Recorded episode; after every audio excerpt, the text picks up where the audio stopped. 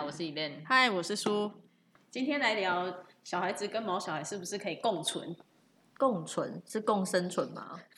共存亡？应该是说，我有个疑问，是不是养了毛小哎小孩有小孩之后就不能养毛小孩？可以啊。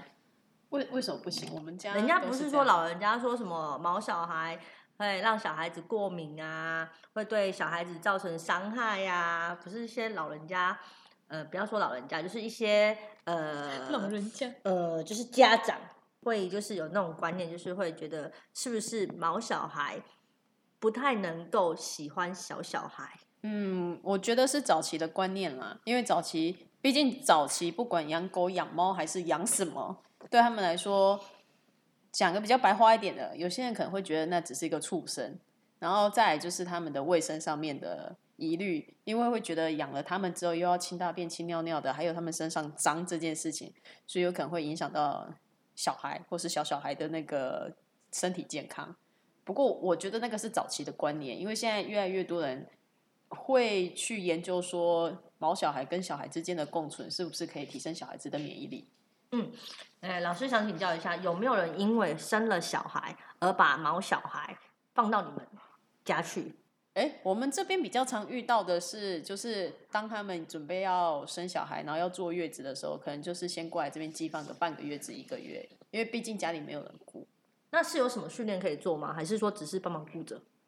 其实我我我不知道别人怎样了，但是因为我们这边的话，好比最近好了，最近就有个妈妈生准备要生产了，然后她也要坐月子，所以他们家的狗有带过来我们这边。那一般我们会建议说，当你们小孩子生下来之后，不是都会呃会有一些衣物会换下来嘛，或者是一些小或者是小朋友婴小婴儿躺过的被单啊，我们有他会们味道的东西就对，了有他们味道的东西，我们会请你们把它寄过来。反正在这边的时候，我们就是把这些东西让他们一起躺，然这样他们就会认识他了吗？先去认识味道，哦，哈，先去认识味道，然后如果可以的话，再把小朋友小婴儿的声音录下来给我们，我们让他先在我们这边先听习惯，哭声吗？对，哭声，哈，不管就是你有录到什么，就是把什么都拿来给我们。应该诶、问一下老师们，请问一般的毛小孩听到小孩子高分频的那种哭闹声，或是呃嬉笑，小朋友不是有时候会咯咯咯咯的笑吗？或是 那个他们不会咯咯咯咯的笑吗？长大一点的时候吧，小朋友有时候小小的时候可婴儿喊名嘛，说什么床婆婆在玩他们啊，有点恐怖。真的吗？对啊，说床婆婆，对啊，会嗯玩他们，然后让我们开心，或是梦到前世啊，会开心的那种笑声，会不会让毛小孩呃有不良的心理反应？嗯，我觉得这么说好了，为什么会有一些狗对于小朋友他们是比较敌意的？是因为毕竟不是每个人家里面二十四小时是甚至是一年到头都有小婴儿的。小婴儿它是一个对狗来说，他们是一个突突如其来的一个惊喜嘛？没有啦，就是就是突如其来出现的一个物品物件。对他们来说是这个样子，就是生活习惯家里面，因为有可能有的人可能养狗养猫养了大概四五年，甚至养了十年之后才开始有怀孕生小孩，然后饲养小孩子的计划跟打算。那等于是说，这些狗跟猫他们在相处，他们在这个家庭里面已经生活了五到十年了，然后突然再出现一个外来者，其实婴儿对他们来说是外来者。嗯，那如果说今天我的小孩不是刚出生的，是已经差不多幼稚园的那个大小了，我突然想要养一只狗了，或者是我们家老家的狗跟我的小孩子做接触，可以吗？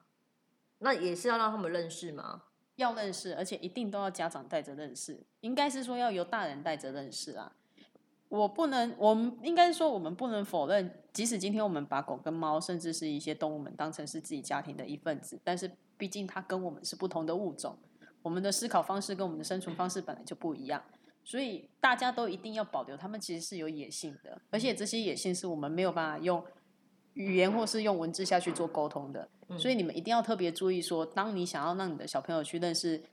嗯，可能你往后要带新的成员进来的时候，你应该是要有一个前置作业，而不是说带回来就带回来了。应该是说这套东西是不是广泛运用在不管是有小孩，或者是我另外新的一半的时候，都需要这样做。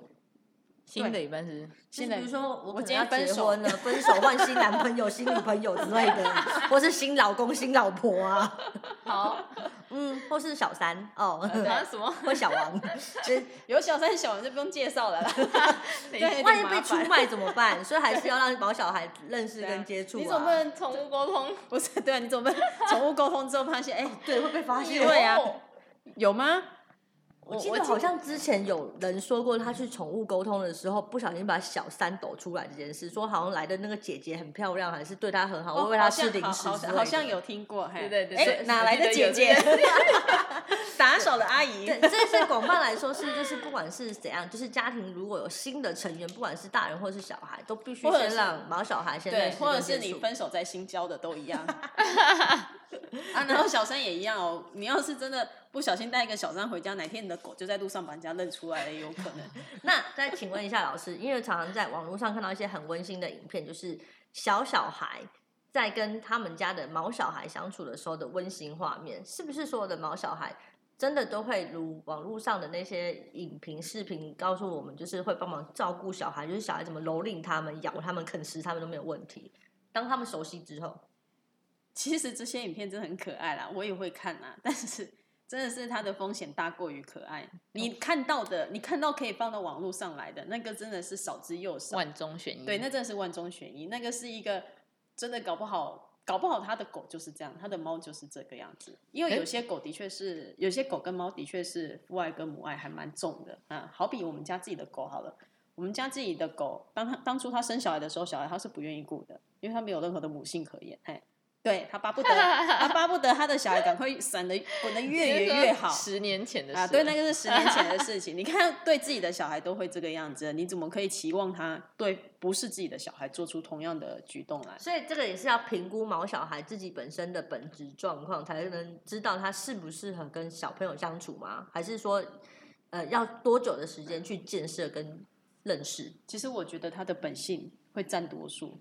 嗯，如果说照刚才老师讲的，就是如果是像没有母爱、没有天性或是父爱天性的那种毛小孩的话，是不是就不太适合跟小小孩做接触？我觉得不适合，而且就也不要想说他可以透过训练来改善，因为这个本来就是一个，嗯、我认为这很不切实际啊，因为毕竟这是一个很短暂会有的会有的接触，你为了这个短暂的接触，你可能为了要让他接触个一个小时、两个小时，但是你或许要花个一个月、两个月的时间，就为了训练他跟你的小孩接触。那在这样的情况之下，毛小孩跟小小孩，我要让他们如何和平共处共存？我不可能舍弃任何一方的话。好，这么说好了，如果一刚开始你没有办法去，嗯、你没有办法去琢磨自己家里面毛小孩的个性，其实这个有点尴尬啦，因为有时候变成说，很多人自己养了狗跟猫之后，其实并不了解自己狗跟猫的个性，他有可能会透过外人，甚至透过一些专业的训练师，甚至是行为评估的治疗师，去告诉你你的小孩子是什么个性，你才会知道说，原来你的狗跟猫原来是这个样子，跟你想象中的不太一样。所以我的建议是，不管如何，即使你的狗跟猫在往常都没有过伤人的经验跟经历的话，你在带他们跟新家庭的成员认识的时候，你们要保持一定的安全距离。而且，所有、所有、所有的互动都必须是由大人带着小孩，甚至大人一定都要在场。嗯你不要觉得说你只是转个头拿个东西，或者是你只是过离开个五分钟而已。其实有时候就是那个短短的几秒钟就会发生意外了。我们上上面说的都是家庭的新成员。今天如果发生是外面的小朋友看到我家的毛小孩很可爱，想要来做亲近跟接触的话，是不是也需要注意些什么？哦，一定要，应该是说，呃，小孩子，人类小孩子的家长就要有一个观念，不是对人类小孩子，对，因为现在有两个小孩，一个有毛，一个没毛，人类的啊、都有毛，对，没毛。多毛跟无毛，应该说人类的人类的小孩的家长在带你的小孩子接触狗的时候，你们要特别注意的是，教育你的小孩，路上不是所有的狗都是可以被碰被摸的。当你想要去跟这只不认识的狗做接触的时候，其实你应该是要去问一下牵它的人，是不是可以摸，是不是可以碰，而且最好是可以由家长带着小孩子做同样的动作，因为我们这边也有家长是还蛮愿意让自己的小孩子跟我们的狗互动的，那他们一定也会先问过我们说，哎，我们的狗可不可以摸，可不可以碰，甚至有些家长会告知小孩说，你不可以随便摸狗，不可以随便碰狗，这个才是正确的教育。那如果今天真的你没有去教育你的小孩子，你的小孩很不礼貌的去碰了别人的狗，真的被伤到了，说实在话，那真的不是狗的问题，对啊，因为这是一个尊重，你总不可能在路上随便看到一个人就去摸他个两把吧？是啊，会被对方爸妈打，对，会被当变态。变态真的会被当变态哦。即使你是小，即使今天你只是两三岁的小孩，但是小孩子是叫救命，对啦，你的小孩子突然路过，然后摸了阿姨的屁股一把，应该也没有人会觉得很开心。应该是说小孩子如果摸了阿姨的屁股一把，要先看那个小孩子可不可爱。不行啊，哦 我不能接受，我不能接受。如果是一个很可爱的小萝莉，你不小心碰到的话，应该是啊，好 就算，就像很可爱的，比如说呃小小的柴犬呐、或者最近很流行的一些什么小小的 什么小小狗啊，不小心到你的脚边闻一闻，你觉得啊好可爱。可是如果是大狼犬或是大只的，比如说国小熊这样对你们，你可能就不行了，好像也是，是不是？这样比喻是不是很恰当？对，所以人真的也是视觉性的动物，是不是？对，所以先问一下，还是要先问一下，这是尊重的问题。对，其实这是尊重啊，你不要觉得它只是一只狗、一只嗯猫、一只动物而已，其实这嗯真的是一个尊重的问题，嗯因为有时候就是因为你的不礼貌，所以导致你受伤。说实在话，你真的不能怪别人，嗯嗯，这真的是没有没有人可以预估得到的，所以最嗯安全的方式就是教育你自己的小孩子要去问，嗯。嗯，然后远远的观察。老师，请问有没有就是建议说，今天如果说我家是在没有毛小孩的情况之下，想要饲养毛小孩的家庭，但是我家又有小孩的情况下，有没有建议就是那个小朋友几岁的年纪开始接触毛小孩是最比较适合的？其实没有年年龄限制，哎，我觉得反而要去注意的是狗，反而是你要去注意你要带回来是幼犬还是成犬。嗯呃，如果今天是幼犬的话，那你就可以，呃，应该说，如果今天是幼年的动物的话，你可以去特别需要注意的，反而是你的小朋友是不是小到没有办法跟动物做互动，或者是说你的小朋友其实已经有具有基本的能力可以跟动物做互动。如果你的人类小孩是有具有基本能力可以跟那个幼年动物做互动的话，那就变成是你要去教育你的人类小孩。那假设你的人类小孩今天是没有办法做基本能力的话，那你就要去顾虑一下，如果你的养的是成犬，或者是你养的是成猫，反正就是成年的动物的时候，你就要去评估你动物的个性了，而不是说你觉得它可怜、它可爱就把它带回来。嗯所以就算说呃是领养来的好了，也没有去会顾虑说它的年纪多大，就是看狗的个性是不是跟适合跟我们小朋友相处，所以应该不会有什么的限制，一定要小小孩或小小小小犬或是小犬这样子。哦，你说如果说领养成犬回来对对可不可以哦对对对对？可以啊，成犬其实比幼犬还要好评估啦，我觉得啦，如果你今天真的想养，然后你的小孩又太小，或者是说，其实你的小孩，呃，应该是说，当你今天是已经具备人类小孩了，你想要去养猫小孩的话，对，是你的配件都齐了，你今天想要增加一只四只脚的，小孩已经有自标配已经有了对，标配有了，现在选配了哎就是你有爸爸妈妈跟小孩了。那你现在要选配的话，嗯那你就要去考虑你选配的是不是你可以去预估的。嗯当然，幼年的动物你没有办法预估，它唯一的好处就是它陪伴着你的小孩子长大，所以你可以去雕塑你想要的个性。我们现在已经大概在很多的医学文献啊，或是网络上的文章都可以搜寻得到，毛小孩对小孩子的身体呃的影响，就是健康影响，已经是很低很低的了嘛。应该是说，除了过敏这一项，可是应该是说台湾的小孩都会有过敏，不一定是毛小孩他们引起的。那反过来来说，当呃毛小孩是高龄犬的时候，会不会呃比较不建议他们跟小朋友多接触？哎、这个也要看个性哦。嗯嗯，因为有的老犬真的是比较喜欢小孩，就好比我们家的，他现在已经不会想要主动去靠近小朋友了。对，应该说，你看你的老犬老到什么程度啦？因为有些有些高龄犬、高龄猫，它们其实在身体的健康状况不是那么舒适的时候，它也不是很喜欢自己的同类，甚至是人类去触摸它们，或是跟它们有过多的互动，因为身体机能已经不允许了。哈，他们已经有经老到不能就是跟人或狗玩了。然后刚刚听老师说，就是好像你们这边有很多的家长们是怀了孕生小孩，所以把他们的毛小孩送到你们这边先做寄养嘛。嗯，寄那放再回到家之后，妈妈要照顾自己的新生儿小朋友，人类的小孩子，又要照顾毛小孩的情况之下，毛小孩会吃醋吗？嗯，吃醋哦是，算吃醋吗我要？怎么讲？因为吃醋是我们人类的情绪化的用语啦，对啊，那我们就这样讲好了，他们是会吃醋的，嗯，那这个吃醋并不是真的是像我们人类的吃醋，而是因为他们会觉得不太平衡。那这个不平衡是因为在往常他们的生活中，他们的生活作息就是这样子，但是今天突然加入了一个不确定的因素，那因为这个不确定的因素会分散掉主人对他的关注度，甚至是他的生活会有一定会被打乱掉。其实是因为生活的频率被打乱掉，会让他们不知道自己该怎么办。那这种情况之下，他会攻攻击人类的小孩子吗？这个很难讲哎、嗯嗯，这个很难说哎、嗯，他不会因为吃醋，对他不会因为吃醋而攻击小孩。这么说好了，大家应该是想要问说，应该大家比较想了解说，我的狗因为吃醋所以攻击我的小孩吧？哎，对啊，他们并不是因为很多你说像手足就是因为兄弟打架？很多那种呃，比如说新闻也好，或是呃其他人上传的影片或是文章都好，都是说我的毛小孩因为受失宠了，然后所以对我的狗呃小人类小孩呃会呃露牙齿啊，或是低鸣啊，嗯嗯嗯这些嗯应该都不是正常的吧？他那不是吃醋啊，他那不是吃醋。我们来讲一点比较学术一点好了，那个称之为压力。嗯，他们因为小孩子对他压力很大，就对了。对小孩子导致他压力很大。那这个压力的来源来自于哪里？来自于小孩子的哭声，来自于小孩子的吵闹声，还有来自于家庭生活上的不平衡。那这个不平衡来自于他可能往常你带他的散步时间是有一个小时，但因为多了小孩之后，你带他出去就只有便便尿尿。那以往你可能给他吃饭的时间是早七晚八，可是因为你要顾小孩，可能变成你一天只给他一餐，太残忍了，那就太忙了。太夸哎，张就太忙。对，其实是因为这一些生活上的小细节导致他的压力过多。那当压力过多，他又没有办法自己去处理这些压力的时候，小孩子就有可能会是变成一个一个引爆点。那这引爆点或许或许是来自于他想要好奇小朋友，那小朋友可能当时做出了一些什么举动来导致他一下子压力回收不回来的时候，他就会做出像你们说的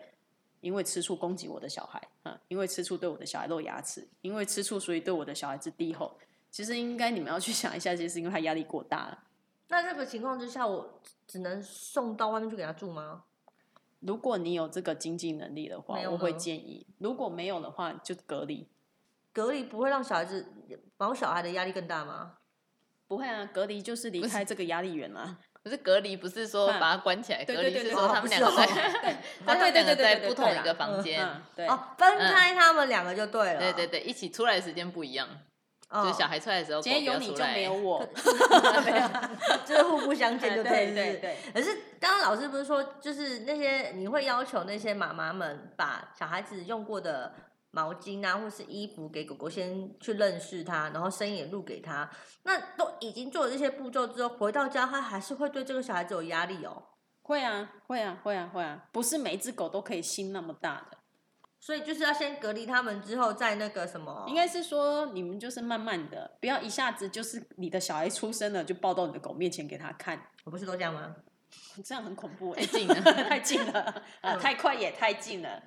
嗯谈恋爱也不是这个样子啊，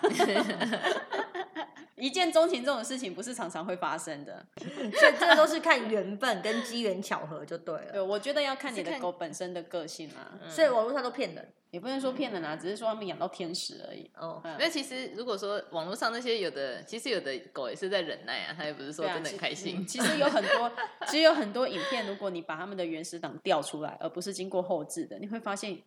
可能多数啦，或者是一半的狗，他们其实都是在忍耐的，甚至是猫，嗯啊，他们对这件事情，他们其实是在忍耐的，只是看他可以忍到什么程度。就是看他什么时候反扑就对了，反扑会很严重吧？我觉得跟人一样、欸，有些狗跟猫，有些动物的抗压性真的是很好，看就跟人一样，有的人抗压性很好，他知道怎么样去抒发这些压力很好，或许他可以去找到一个舒压的方式。那可能即使他有压力，但是因为他懂得舒压，所以你们就会相安无事。然后慢慢的，他就开始习惯这个小孩子的存在。但有些他没有办法舒压的时候，会变成说他的压力是一个日积月累，总有一天水会满嘛，对吧、所以就真的是要看你的狗的个性啦。那最快最快的方式就是你不了解你就去找训练师吧，或是去找行为治疗师，这是最快的。由外人来评估你跟你的狗，还有你的狗跟小孩子之间的互动状况，会比你自己在那边瞎蒙瞎好来的还要好。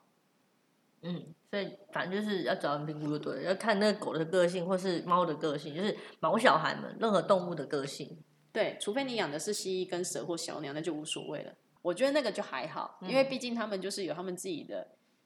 呃，他们跟人类的生活没有那么的久远啊，所以对于这些来说，你就不用那么担心了。反正就是你让他跟小孩子保持一定安全距离就好。可是因为狗跟猫跟人的生活模式太相近了，然后相处的年份也比较久，所以大家可能要比较注意的就是，你先去找别人来评估看看，嗯自己办不到的话就找别人帮忙。嗯嗯嗯嗯，所以真的不要轻信网络上的任何东西。对，不要看到那个，那都是后置过的。的如果你翻出原始的影片，你可能会有很多训练师跟很多行为治疗师会跟你讲说，这只狗跟猫压力好大。因为有时候看他们真的很温馨，想说自己的小孩子都摆在我们自己的毛小孩旁边，会不会有这种温馨的画面出现？我不能说没有，因为我们家自己的狗有一只就是很喜欢小孩子的，哎，有两只，目前有两只。嗯，我们有两只，一只可以给人家球啊，然后嗯蹂躏啊。对对对，对，其中一只老的那一只是，但是因为年纪大，他不喜欢。然、后我们另外一只比较年轻一点的，他就对我的侄子占有欲就比较强一点。其实这也不是一件好事，也会有占有欲强，就是喜欢小孩子，喜欢到不让妈妈碰的吗？就是他把他把这他把这个东西当这个小孩当自己的所有，不让外人碰，呃不让外人碰。其实这个不是一件好事，哦，是哦，嗯他这样不是就是出于对小孩子的保护哦？是。但是我觉得，我觉得因就跟人一样啊，你的女朋友或你的男朋友对你占有欲很强，你会觉得这很温馨吗？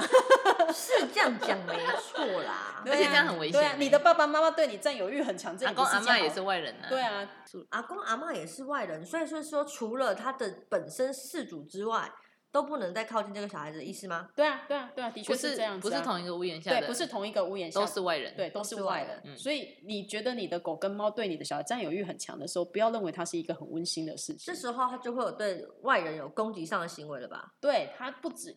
呃，可能我我觉得啦，好一点对外人有攻击的行为啊。那最糟糕的状况下是，它为了要占有占有你的小孩子，所以它对你的小孩子可能会有一些比较粗暴的行为，因为他也担心你的小孩子去跟外人接触。粗暴的行为是比如说把它拖走吗？然后对，也是会有发生这种事情哦。有可能对，叼走，这是有有可能的，这嗯不是这不是不可能的。如果你们去看一些，呃，以他们比较户外一点的，而不是生活在家里面的，有啊，有看过那种国外的影片，就是小呃狗狗把那个小主人叼走，是因为有蛇要咬它。哇，好强哦！嗯，这个可能，这个可能他是他对他的保护欲啊、嗯这不能说只是单纯的占有欲，但是这个可能是他的保护欲，这跟他护自己的小孩子是一样。